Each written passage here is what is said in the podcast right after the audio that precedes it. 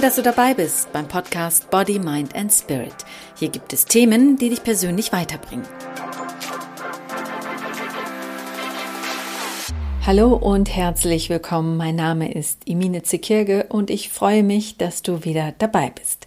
Diesmal möchte ich dich gerne sensibilisieren, dich aufmerksam machen auf die Wahl deiner Wörter. Denn manche Wörter, die du benutzt, sorgen dafür, dass du selbstsicherer wirst. Und manche Wörter verleihen dir mehr Ausstrahlung, mehr Sicherheit im Auftreten. Das muss nicht nur im beruflichen ein Nutzen für dich sein, auch im privaten ist es sehr wertvoll, wenn du achtsam mit deinen Wörtern umgehst, um dir selbst mehr Achtung zu schenken und dich durch die Wahl von bestimmten Wörtern zu stärken, im Miteinander mit anderen Menschen, vor allem aber im Du selbst sein. Du musst nicht immer eine Meinung zu allem haben, aber wenn du etwas zu sagen hast, dann stehe mit Selbstsicherheit zu dem, was du sagst, indem du auch die richtigen Wörter wählst, die dich in das Licht rücken, in dem du gerne stehen willst. Wir alle haben Momente, in denen uns auffällt, dass wir viel zu wenig Anerkennung bekommen. Wie ist es bei dir? Wirst du auch zu wenig gewertschätzt? Dann überprüfe dein Auftreten und die Wörter, die du benutzt, wenn du über dich selbst sprichst. Denn wie oft stellen wir selbst unser Können in eine dunkle Ecke. Wo niemand irgendetwas erkennen kann, ist ja auch dunkel in der Ecke. Dabei könntest du dich doch auch mitten in den Raum stellen und laut rufen Hier bin ich.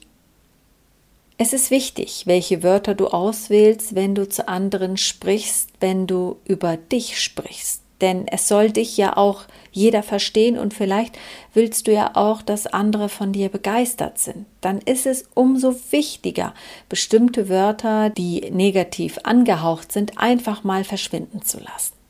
Denn immer wieder beobachte ich Menschen in meinem Umfeld, sei es Freunde, Familie, Kollegen oder auch einfach nur fremde Menschen.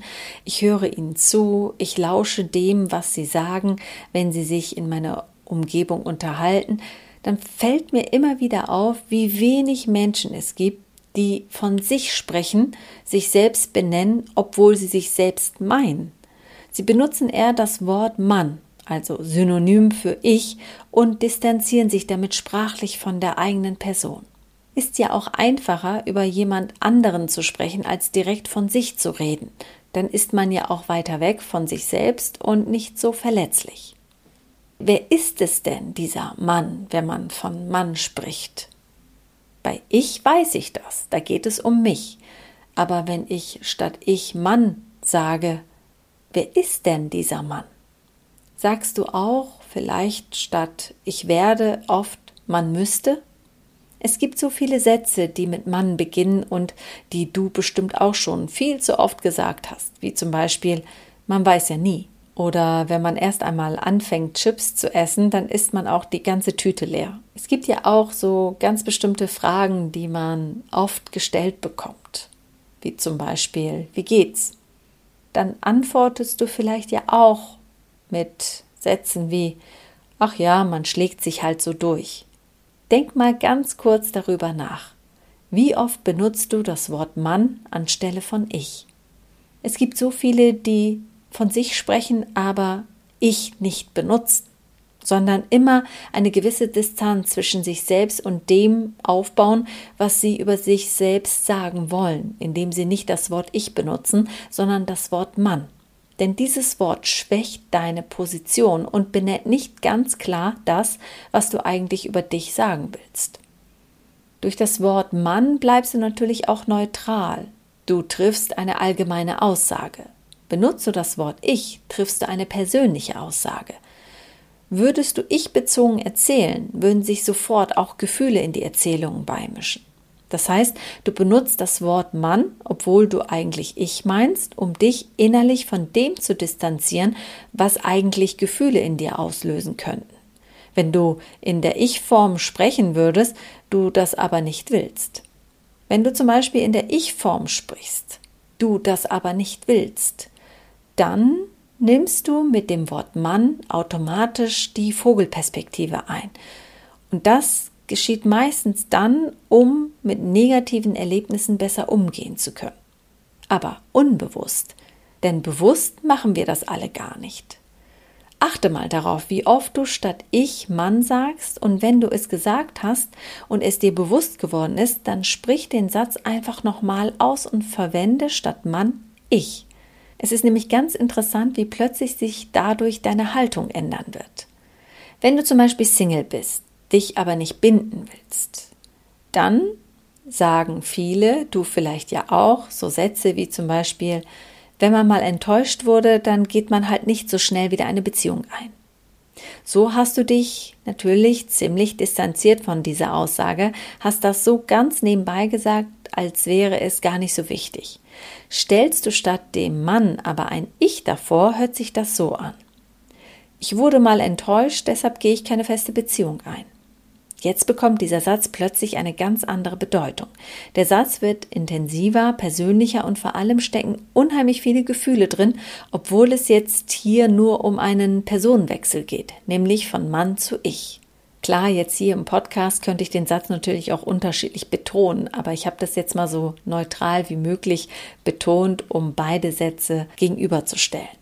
Mit dem Satz, wenn man mal enttäuscht wurde, dann geht man halt nicht so schnell wieder eine Beziehung ein, kannst du natürlich persönliche Erlebnisse viel besser aus der Distanz betrachten und deinem Gegenüber so auch wenig von deiner Gefühlswelt zeigen und dich somit mit vielen anderen in eine Reihe stellen, also so tun, als ob es der Allgemeinheit genauso geht wie dir. Du bist dann eine von vielen, der das auch passiert ist. Das Mann macht unsere Negativgeschichten dadurch für uns selbst sehr viel erträglicher.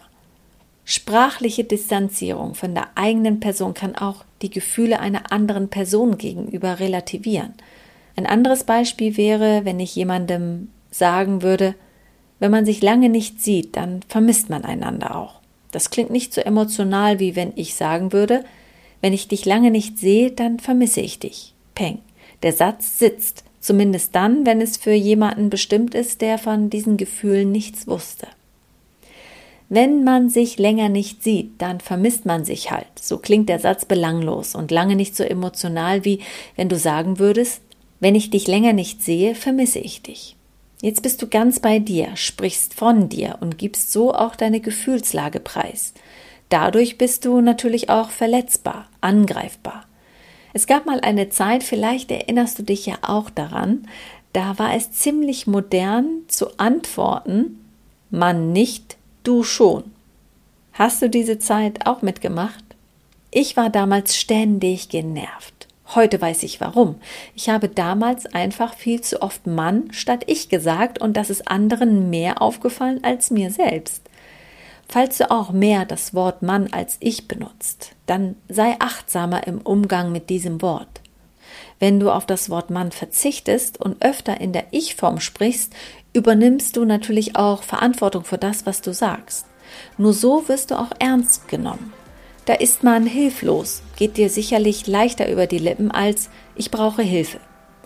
Da könnte man ja mal drüber nachdenken. Oder auch, denk doch einfach mal drüber nach. Mein Name ist Imine Zekirge und ich freue mich sehr, wenn du wieder dabei bist in Body, Mind and Spirit. Hier bekommst du Themen, die dich persönlich weiterbringen.